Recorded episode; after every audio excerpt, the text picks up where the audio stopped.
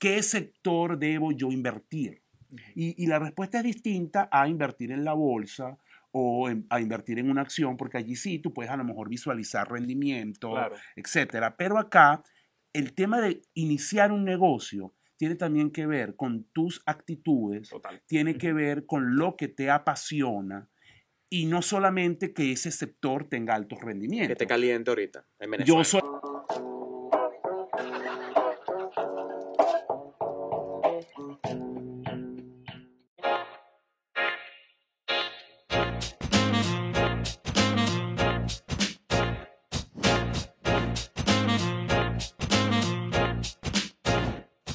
Buenas, buenas, queridos amigos. Bienvenidos a un nuevo capítulo de Tertulia y Dinero, un podcast en donde tres profesionales apasionados por el mundo de los negocios conversan de manera casual acerca de temas de economía, finanzas e inversión. Como ya es costumbre, hoy traemos tres temas, como siempre, eh, que son tres temas que están, están bien de moda, nos los han pedido por, por redes sociales bastante. Uno de ellos, el primero de ellos, eh, son herramientas para emprendedores y microempresas, cuáles metodologías se pueden aplicar a pequeña escala en las empresas. Hay que aprovechar esa asesoría gratuita de Rubal por, por Tertulia sí, señor. Ya, yo traje un poco de preguntas para hacer, para aprovechar. no, no, yo tengo aquí mis preguntas anotadas también. Si es, si es necesario o no saber de, contabilidad financiera este, y lo que son los indicadores de gestión, cuáles pudiéramos utilizar. Eh, comprar y vender acciones sin pagar comisión, ese es el segundo tema. Tema caliente también. Sí, señor, si de verdad esto, si no se paga comisión, si es realmente gratis o si lo barato sale caro. vamos, a, vamos a hablar un poco también de, de, esa temática que está últimamente muy de moda en los brokers. Y como tercer tema vamos a hablar de errores que debemos evitar a la hora de invertir, pero desde el punto de vista de eh, leyendas como Warren Buffett, eh, Howard Marks y Peter Lynch. Ya nosotros hablamos de errores comunes al invertir desde el punto de vista de nosotros. Nuestro, sí. Ahora, vamos como referencia lo de los, las, leyendas. A veces siempre hay que pararse en los hombros de, las leyendas para ver un poquito más lejos. Vamos a aprovechar ese capítulo para hablar de esos errores. Es así. Antes de ir al primer tema, este, Asdrúbal, ¿cómo, cómo, está el estatus de, nuestro, de nuestros patrocinantes? Bueno, tenemos, a nuestros amigos, tenemos a nuestros amigos de BAM Plus, que con su cuenta Divisas Plus permite pagar todo tipo de bienes y servicios con cargo a tu cuenta en divisas y te olvidas de problemas de efectivo. Tremendo. Hoy también nos acompaña Binance, el mayor exchange de criptomonedas del mundo, mucho más allá que solamente la realización de transacciones, ofrece un sólido ecosistema financiero. Y como para completar esta terna tenemos también al grupo Ovelca, este, una, una empresa con más de 10 años en, en, el mercado venezolano que se adapta a las necesidades de los clientes y le da la vuelta a, tus problemas. financieros. A los problemas de la gente. Bueno, tenemos gente nueva, un, vale, un cuarto mira, bate. un cuarto bate. Ah, nada más y nada menos. Para brindar por el éxito de Tertulia y Dinero. los, amigos, los amigos de Santa Teresa. Saludos, Rubal. Nuestra empresa favorita de. Ya lo iba a decir. Bueno, dilo, dilo, dilo. La, dilo para. La empresa favorita de Farías de la Bolsa de Valores de Caracas. Lo hablamos la primera temporada. Bueno, la mía también, yo lo dije. Es así. es. Ojo, y no solo de la Bolsa de Valores de Caracas, ¿viste? Para los tabacos también es buena. Ok. Es así. Entonces, bueno, sin más preámbulo, creo que podemos pasar al tema 1. Eh, nuestro experto en, en esta temática el reputadísimo Asdrúbal Olivero, herramientas para emprendedores. asesoría gratis, ¿vale? Para emprendedores y microempresas. Yo voy hasta aquí grabando, ¿viste? Eh, metodologías y procesos, Adrúbal, que se puedan replicar de, digamos, de finanzas corporativas o corporaciones a negocios a pequeña escala, si es necesario no saber de contabilidad, ¿qué, no, qué nos puedes comentar al respecto? Bueno, mira, yo creo que es importante eh, a la hora de emprender un negocio, de, de, arrancar en un proyecto, no solamente la pasión que le pongas, que por supuesto es más que necesaria, sino también la, la disciplina y el hacer uso de diferentes herramientas, tanto financieras, contable y hasta de sentido común, que te permitan minimizar eh, riesgos y que te ayuden también, obviamente, en un entorno tan complejo y desafiante como el venezolano, tomar las mejores decisiones. Ahí es clave, yo te diría que los dos elementos importantes es bueno, una vez que tienes la idea, materializar y contestar preguntas que son básicas, ¿no? ¿Qué pretendes con eso? ¿A quién va dirigido? ¿Quién es tu target? Eso es un elemento crucial a la hora de cualquier negocio. ¿A quién va dirigido? ¿Cuál es tu propuesta de valor? Por lo menos también, eh, o sea, ¿qué te diferencia del resto? ¿Por qué tu entrada al mercado va a innovar o va a, a, ser disruptiva o va a mejorar algo que ya existe? Y adicionalmente también es clave una perspectiva de corto, mediano y largo plazo y ahí hay dos herramientas fundamentales. La primera es una que es la planificación estratégica, que es un poco mirar hacia adelante todos los elementos, amenazas, oportunidades, eh, digamos, riesgos, eh, mm, tamaño de mercado, tema de entorno y la planificación eh, financiera, que tiene que ver con elementos de, bueno, cuánta plata voy a invertir, cómo es la proyección de eso de mi negocio, cuándo voy a ver de alguna manera, para decirlo en lenguaje coloquial, el queso a la tostada, cómo puedo obtener el punto de, equilibrio, em, cuáles son los insumos o los recursos que necesito a la hora de arrancar un negocio.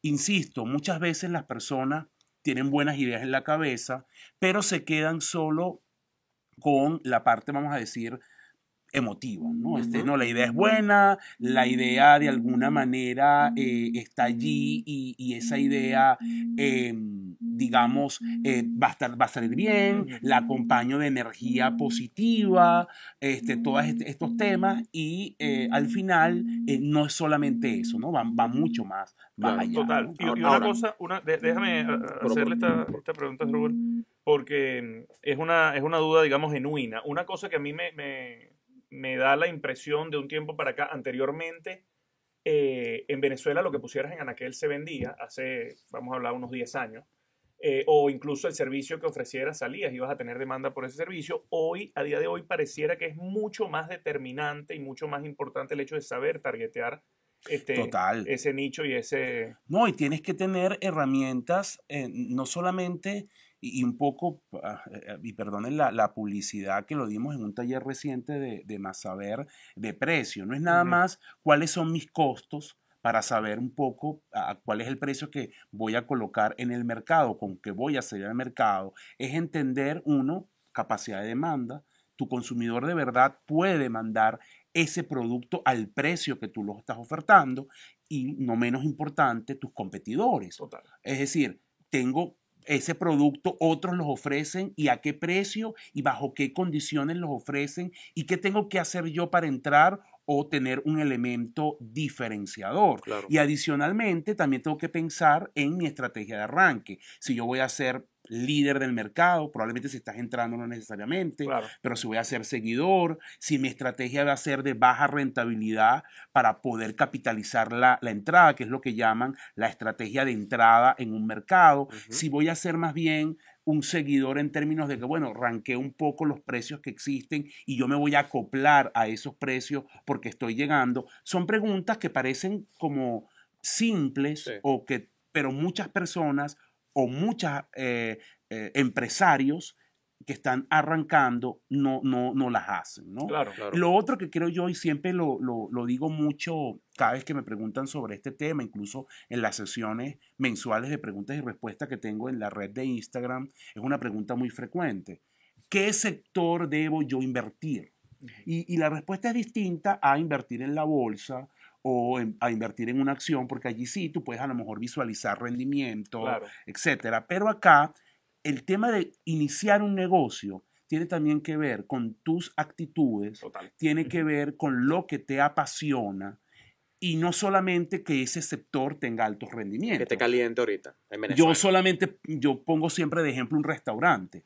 Sí, un restaurante puede ser en Venezuela un buen negocio, depende de varios factores, la mm, ubicación, la carta, etc. Ajá, la pregunta es, nosotros tres podemos meternos en un restaurante, ¿tienes tú a lo mejor la pasión para eso? O a lo mejor puede ser que tú seas un inversionista pasivo, es decir, que pongas el capital y otro, alguien que haya tenido experiencia en restaurante o que haya sido chef, eh, o, que tenga un poco de madera, la dinámica, que conozca la dinámica comercial, es, el que lleve el tema. Entonces hay que tener mucho cuidado con eso, que tú lo decías muy bien, de cuál es el, lo que está caliente o de lo que está de moda o lo que rinde bien para los ojos de la mayoría y yo me voy a meter allí sin tener ni idea o sin, sin que me apasione o por lo menos me, me, me, sienta motivado porque la verdad que llevar adelante un negocio implica esfuerzo, dedicación, que bueno, que, que, que, no es fácil si no te apasiona. Pues. Y yo siento que aquí es importante, eh,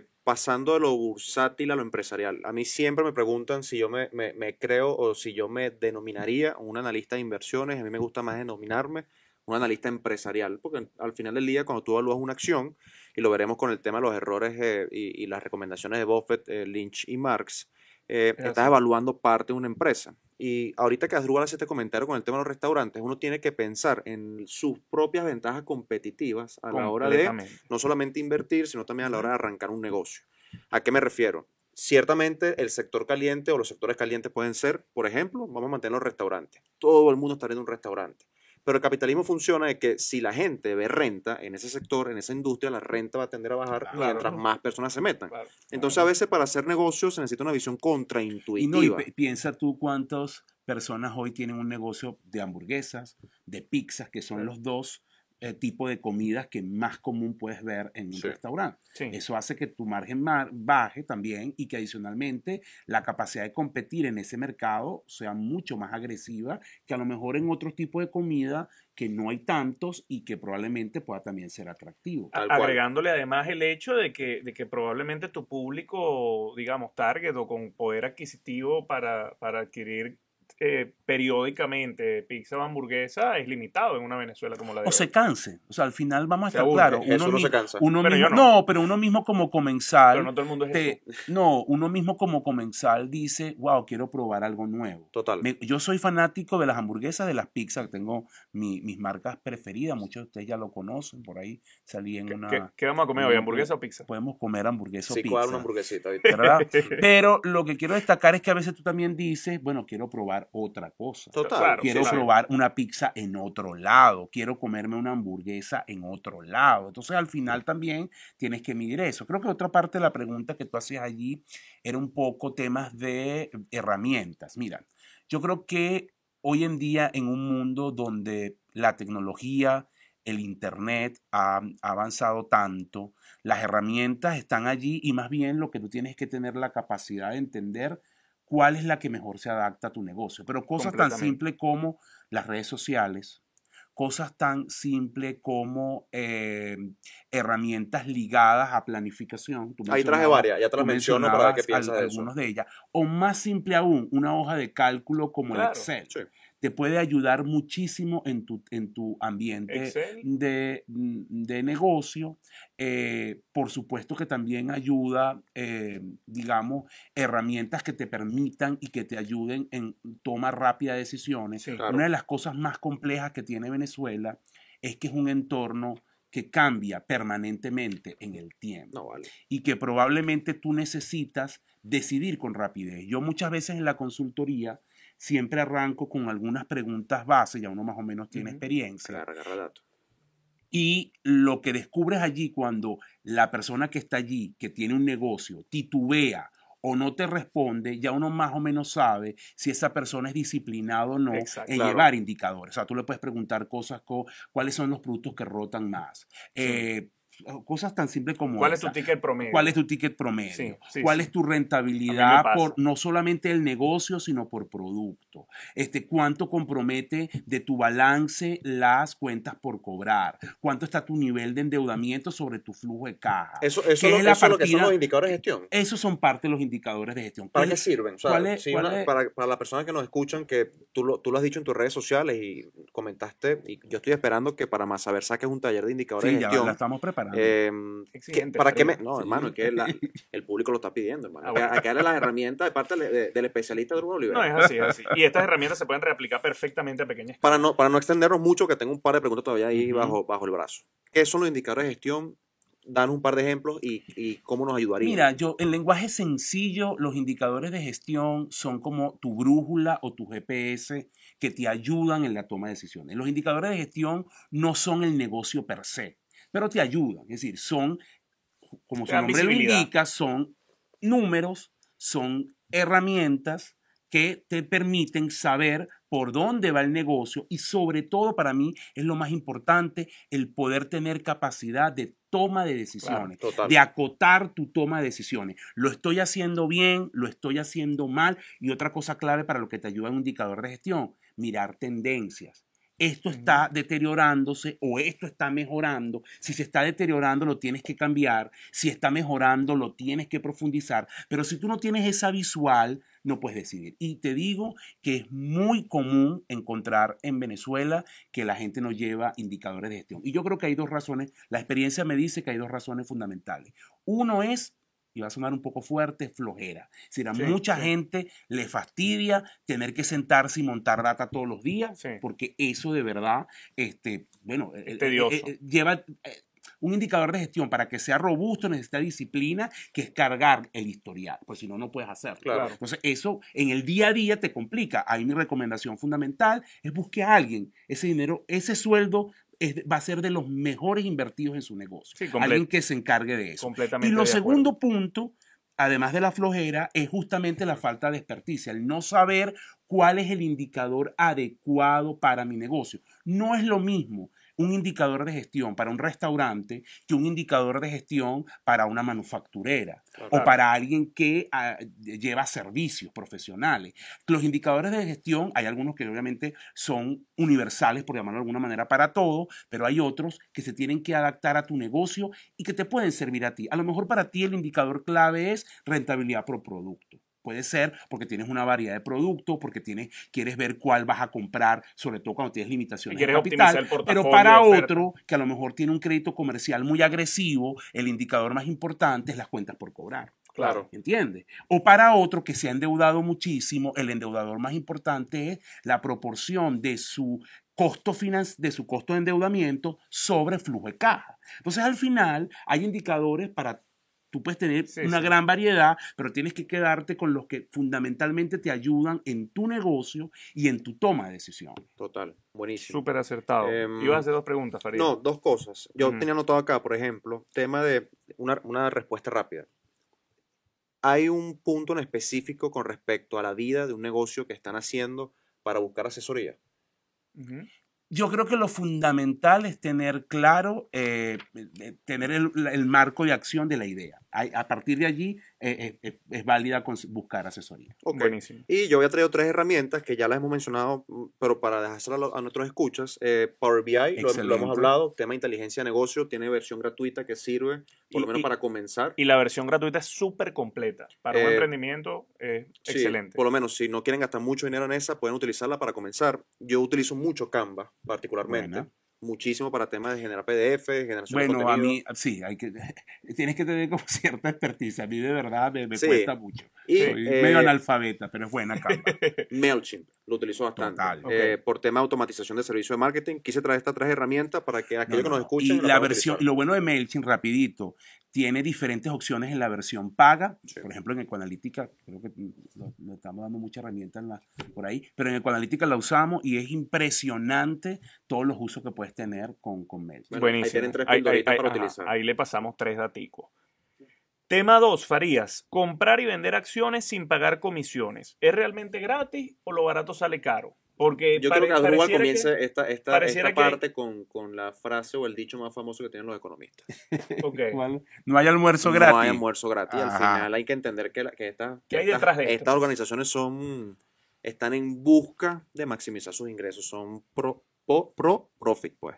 Eh, mira, lo que hay detrás de esto es una tendencia que no es nueva, ha venido ocurriendo ya de las últimas décadas progresivamente, lentamente. Hay, hay, una, hay, una, hay un broker gigante que ha, sido como pionero en esto, que es Charles Schwab, eh, que él siempre ha intentado, desde el punto de vista de los, de los brokers, eh, democratizar el capital, democratizar las inversiones, que no haya barrera de entrada. En, la década de los 70, 80, invertir en bolsa era, caro.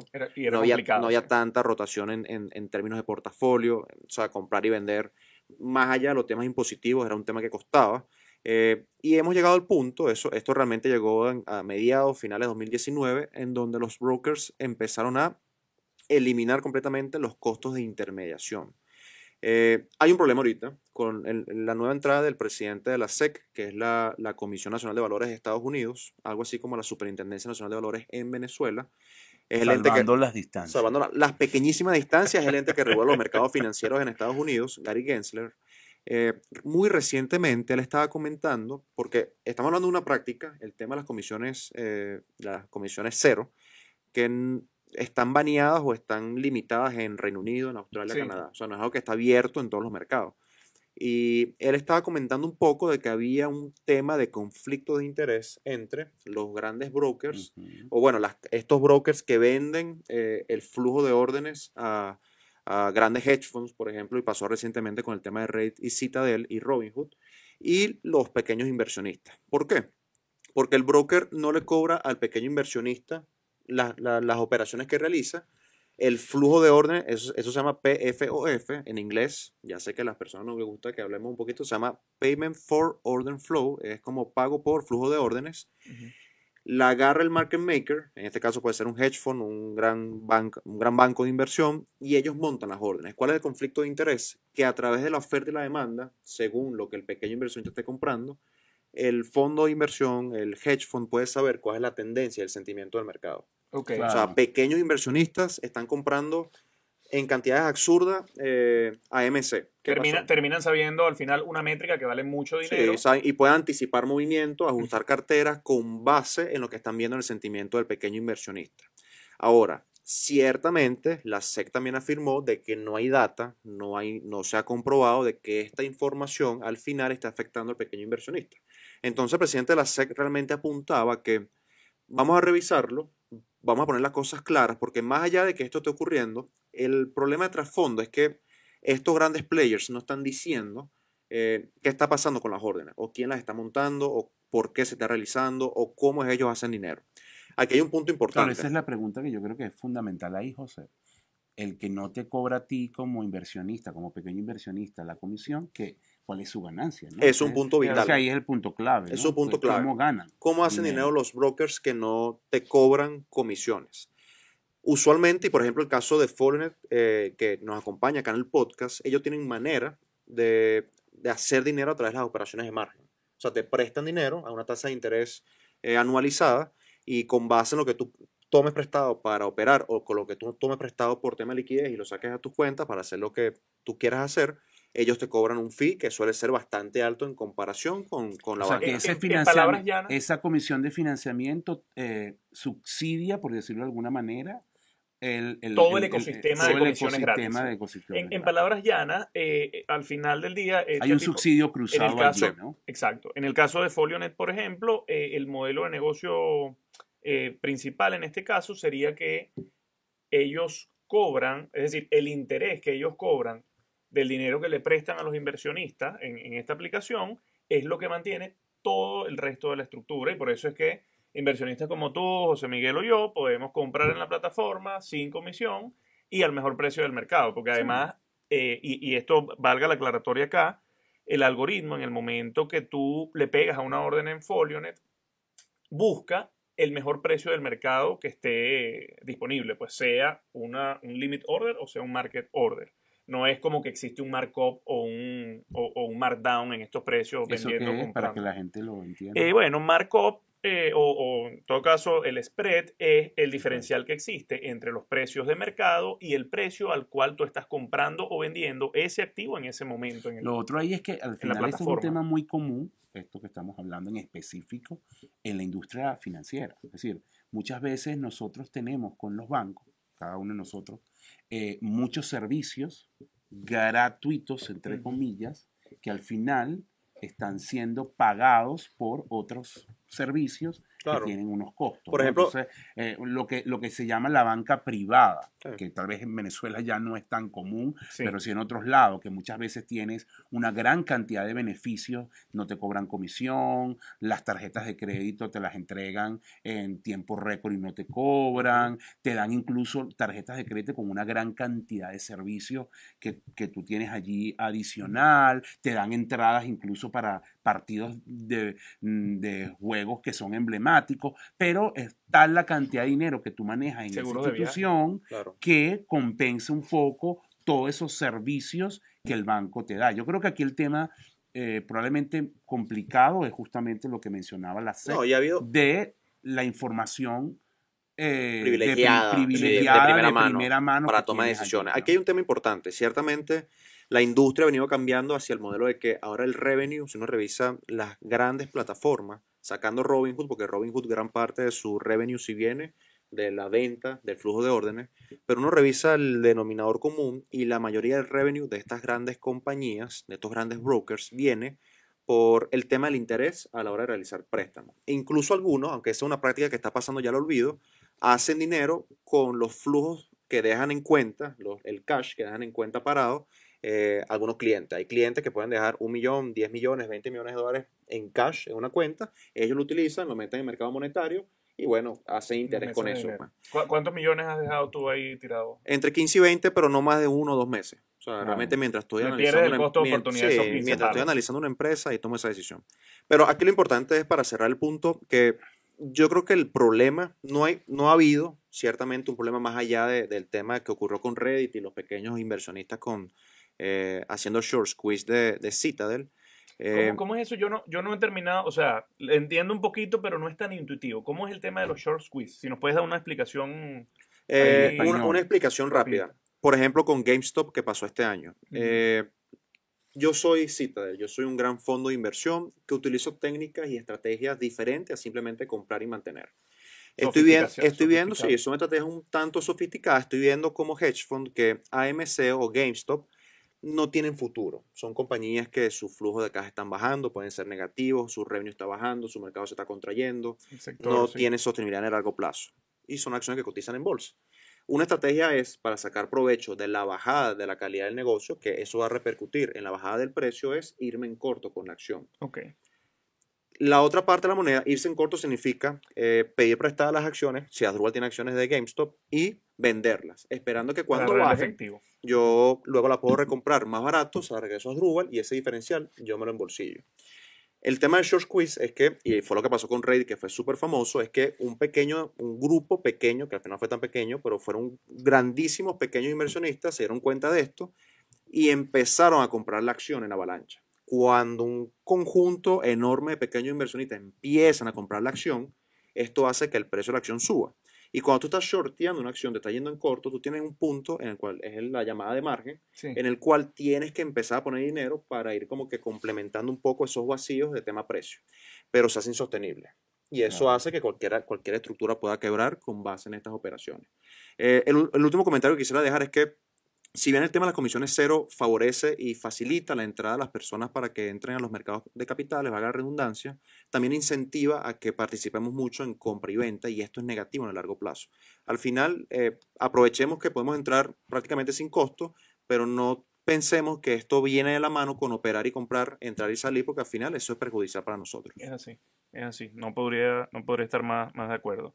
Eh, bueno, esto nos lleva al tema 3, porque al final está muy relacionado. total. Ya hablamos de los, errores típicos al invertir, cuáles fueron nuestros errores eh, a los inicios, cuando nos iniciamos en este mundo, cuál es nuestra visión. Ahora vamos a ver cuáles son los principales errores que debemos evitar eh, desde un punto de vista de, de, estas tres leyendas de la inversión como son Warren Buffett, Lynch y Howard Marks. Correcto. Eh, no sé si yo vi que tú tienes un Traje varios y se lo, quiero, o sea, se lo voy, lo quiero hacer especie de debate para qué piensan ustedes de esto. El primero, eh, esto es tanto de Buffett como de Peter Lynch. Uno de los errores que cometen los grandes inversionistas o los pequeños o incluso nosotros los retails es pensar que una acción no es parte de un negocio, sino sencillamente un pulso electrónico o de la manera más burda, es simplemente un papel que se intercambia de manos todos los días. ¿Ustedes qué piensan que es una acción? O sea, que es parte de un negocio que vale la pena valorarla y tratarla como tal, o que sencillamente es un pulso electrónico que se cambia constantemente. Yo la verdad, obviamente, creo que es una mezcla de ambas cosas. O sea, yo sí creo que por supuesto tienes que tener como inversionista entender en qué te estás metiendo, pero también hay una dinámica de corto plazo de intercambio y depende también de cuál es lo que tú estés buscando, en el que entra muchas veces entradas y salidas, y ahí tu visión de largo plazo no entra por tu estrategia de costo. Es decir, eso al final hace que tengas probablemente una visión de largo plazo y una visión de corto plazo. Tú dices, hay espacio para el inversionista y hay espacio para el trader. Exactamente, eso es una buena forma de decirlo. Perfecto. Sí, yo iba, yo iba un poco en esa, en esa tónica. Eh, al final creo que depende de cuál es tu estrategia y, lo hemos dicho anteriormente en el programa, del juego que tú estás jugando. Un day trader te puede decir, mira, para mí es un pulso electrónico, yo lo analizo en función a algunos parámetros técnicos y esos parámetros técnicos me, me van a dar entrada yo te diría, eh, mira, para mí es, es, parte de una empresa porque, bueno, ese es mi estilo. Yo invierto a largo plazo. Pero respetan la otra visión. Pero no, no, no solo la respeto, final, es un trabajo Es que, es que al final yo creo que tú tienes, tú en tu día a día puedes convivir con las dos visiones. Sí, totalmente. Tú tienes tu portafolio con empresa con la que te casas por valores, porque crees en ese negocio, como tú con el, el Manchester. Terrible. Eh, me, gané, me, gané, una plata ahí con la compra de Cristiano. Y todo ese tema, O tú con, con Spotify, ¿no? Este, o yo con, con Disney, eh, que creo en el, en, en, en el, en el negocio. Eh, y también puedes decir, bueno, en el corto plazo están pasando cosas con algunas acciones, lo que pasó el año pasado cuando arrancó la pandemia con las tecnológicas. A lo mejor tú no eras muy fan de las tecno, pero viendo lo que estaba pasando allí, que estaba, que, que, todo, todo lo tecno iba a subir por el tema del encierro y el uso intensivo de la tecnología, es una oportunidad que a lo mejor no tendrías que desaprovechar. Ve lo que es humor. Otro, otro error, eh, y estas, estas tres palabras, Buffett dice que son las tres palabras más importantes del mundo de la inversión, es círculo de competencia. Y esto tú lo dijiste en los errores que hablamos en la primera temporada, que uno tiene que invertir en lo que uno conoce. y es un error que aquí creo que le hemos hecho bastante énfasis, es no invierta en lo que usted no conoce. Salirse del ciclo de competencia, no solamente a la hora de hacer negocio, sino a la hora de invertir, suele ser un error tremendo con nuestros ahorros y nuestras inversiones. Ahí sí estoy 100% de acuerdo. Qué bueno que no debatieron, vale. Un error, que, un error que va alineado con tu tesis. Suele ser un error parte de los inversionistas esperar una caída del mercado para formar parte de los mismos. Es así, mira, nosotros eh, en, en la tesis de, de de la maestría en finanzas, analizamos el comportamiento de, del mercado de acciones estadounidense justo después de la Gran Depresión. Y lo que vimos es que si bien habían periodos en los cuales se mantenía una tendencia muy alcista, o sea, una de las conclusiones, luego de, hacer todo el análisis de, de, los números, hicimos unos escenarios que se llaman rolling windows, en donde, bueno, este, ponías dinero periódicamente, semanalmente, ponías dinero mensualmente, ponías dinero un año sí, uno no. Y en el 95% de los escenarios nos resultaba mejor en un periodo de, de más de cinco años tener exposición al índice o, digamos al mercado, aun cuando pareciera estar caro, que estar esperando una caída. Y recientemente lo hemos visto en el mercado. Eh, ve lo que retrocedió el índice con el tema pandemia, ¿ok? Y cuántos años habían pasado para que estuviera en ese mismo precio. Es decir, al final del día resulta mejor, es mucho más fácil en términos de tiempo, mucho más eficiente incluso en términos de, asset allocation, de, eh, colocación de recursos, que tú tengas exposición al mercado, es más un tema de tiempo en el mercado que de, de market timing, que de tratar hay, hay una frase famosísima que es time, timing the market beats timing the market. Totalmente. Y al final eso no pasa en parte con, con las cripto, con el Bitcoin.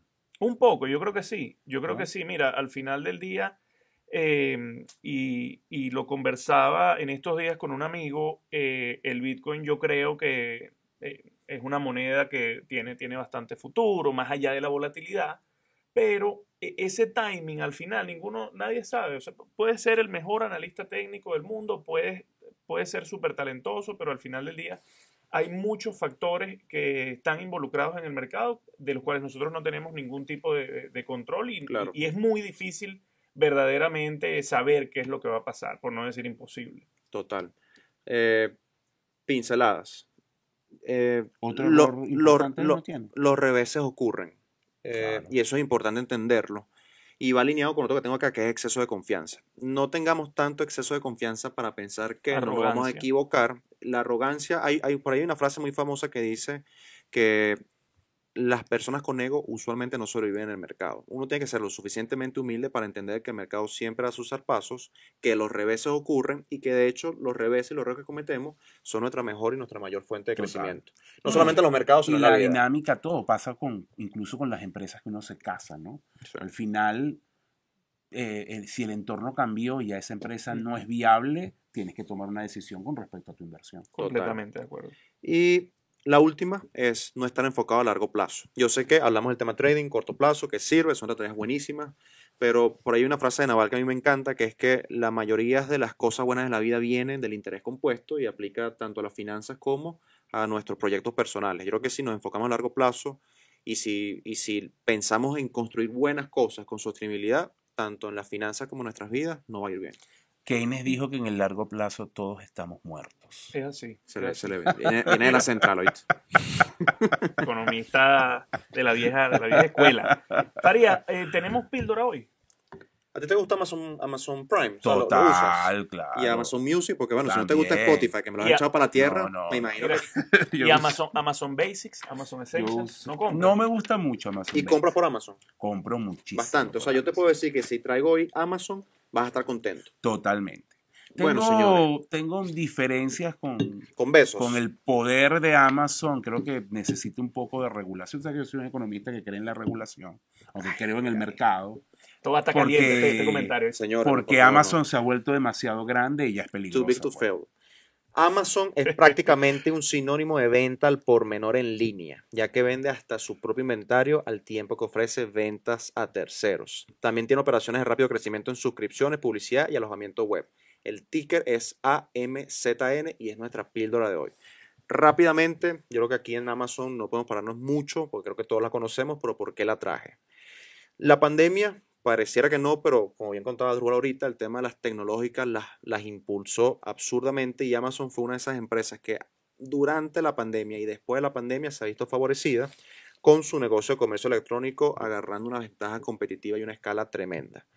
Las ventajas tecnológicas y logísticas y las continuas inversiones que está realizando la empresa, sobre todo para potenciar estas ventajas, prácticamente aseguran lo que yo denomino una ventaja competitiva permanente. Es decir, está incrementándose el MOAT o el foso defensivo alrededor de la empresa. Los beneficios se han disparado ya en términos numéricos a medida que la enorme escala de la empresa hace que cada dólar ganado vaya a parar a la cuenta de resultados. Con una capitalización de mercado de 1,6 billones de dólares, no es probable que Amazon crezca lo que ha crecido desde principios de la década de los 2000, pero creo que es una compañía que vale la pena tener en cartera, sobre todo por las cosas que están ocurriendo a nivel de su servicio más prometedor, que es Amazon Web Services. Así es. La en nube. La nube. Eh, es un negocio propio, un negocio que está creciendo interesantísimo. Tiene más de un millón de clientes con grandes empresas como Adobe, como Silo, que construyen su negocio sobre la base de la red de la nube de Amazon. Un dato, cuando estás viendo Netflix, estás viendo a Amazon ganar dinero, porque están en Amazon Web Services y muy poca gente lo sabe. La empresa invirtió en logística, Dato de caballo. está en camino de superar tanto a FedEx como a UPS en paquetes entregados para el próximo año, según estimaciones de Morgan Stanley. Sectores de comercio electrónico, computación en la nube, publicidad digital. Pareciera que Amazon tiene unas buenas cartas para jugárselas en los siguientes años que están por venir. Excelente. Me- Me, Excelente. gusta, me gusta esa píldora. Ah, y traje, traje- A se, me que- olvidaba, un tema técnico. Las acciones están cotizando aproximadamente lo mismo que estaban cotizando hace 12 meses. Yo tengo un gran amigo, Gabriel García, que trabaja conmigo en Más Valor, y él analizó técnicamente y me dice está a punto de realizar un quiebre muy bueno. Los tecnicistas que no vean entenderán y capaz estén de acuerdo. Entonces, échale un ojo. de romper eh, una. Ellos dicen que si soporte, que si resistencia, Mm. esas son cuestiones esotéricas para mí, pero yo las respeto. bueno, buenísimo. ¿Estamos listos entonces, señores? Por gracias. Buen Nos vemos. programa. Señores, esto fue Tertulia y Dinero, un podcast en donde tres profesionales apasionados por el mundo de los negocios conversan de manera casual acerca de temas de finanzas, eh, inversiones y economía. Chau, chau. Fuerte abrazo. Recuerden seguirnos en nuestras redes arroba tertulia dinero en Instagram y Twitter y en nuestras redes personales arroba Oliveros en Instagram y Twitter. Jesús no lo quiere decir porque eres famoso. Sí. ya la gente me sigue. arroba JM Farías U en Instagram y en Twitter. Arroba Jesús Leonet en Instagram y en Twitter. Un abrazo.